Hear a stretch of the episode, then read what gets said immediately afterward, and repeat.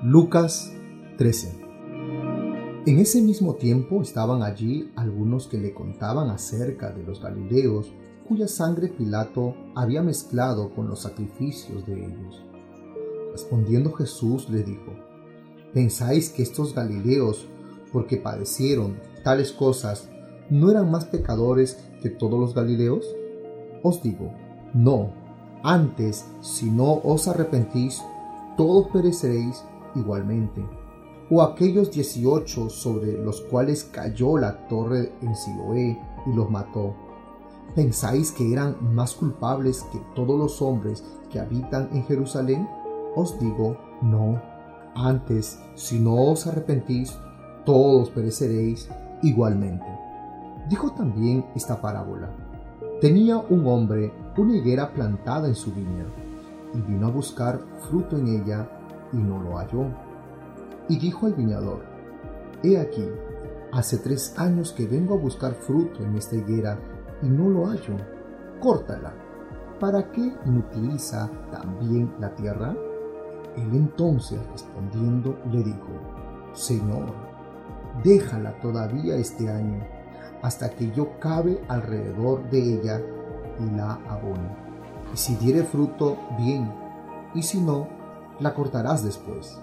Enseñaba Jesús en una sinagoga en el día de reposo, y había allí una mujer que desde hacía 18 años tenía espíritu de enfermedad y andaba encorvada y en ninguna manera se podía enderezar. Cuando Jesús la vio, la llamó y le dijo, Mujer, eres libre de tu enfermedad. Y puso las manos sobre ella, y ella se enderezó luego y glorificaba a Dios. Pero el principal de la sinagoga, enojado de que Jesús hubiese sanado en el día de reposo, dijo a la gente, Seis días hay en que se debe trabajar. En estos pues venid y sed sanados, y no en el día de reposo. Entonces el Señor le respondió y dijo, Hipócrita, cada uno de vosotros ¿No desata en el día de reposo su buey o su asno del pesebre y lo lleva a beber? Y a esta hija de Abraham, que Satanás había atado 18 años, ¿no se le debía desatar de esta ligadura en el día de reposo? Al decir él estas cosas, se avergonzaban todos sus adversarios, pero todo el pueblo se regocijaba por todas las cosas gloriosas hechas por él. Y dijo, ¿A qué es semejante el reino de Dios y con qué le compararé?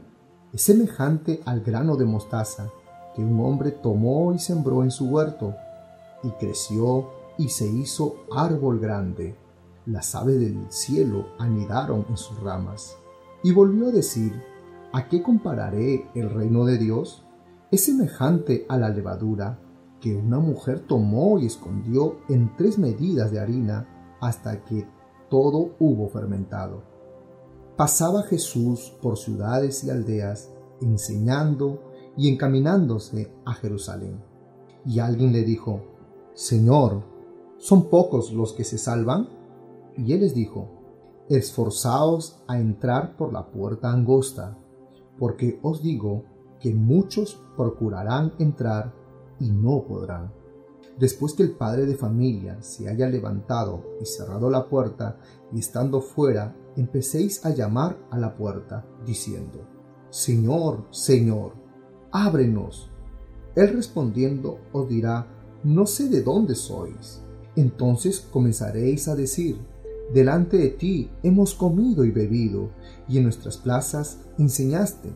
Pero os dirá, os digo que no sé de dónde sois Apartaos de mí, todos vosotros, hacedores de maldad. Allí será el llanto y el crujir de dientes, cuando veáis a Abraham, a Isaac, a Jacob y a todos los profetas en el reino de Dios, y vosotros estéis excluidos, porque vendrán del oriente y del occidente, del norte y del sur, y se sentarán a la mesa en el reino de Dios. Y he aquí, hay postreros que serán primeros, y primeros que serán postreros. Aquel mismo día llegaron unos fariseos diciéndole, Sal y vete de aquí, porque Herodes te quiere matar. Y les dijo, id y decidle a aquella zorra, he aquí, echo fuera demonios, y hago curaciones hoy y mañana, y al tercer día termino mi obra. Sin embargo, necesario que hoy y mañana y pasado mañana siga mi camino, porque no es posible que un profeta muera fuera de Jerusalén.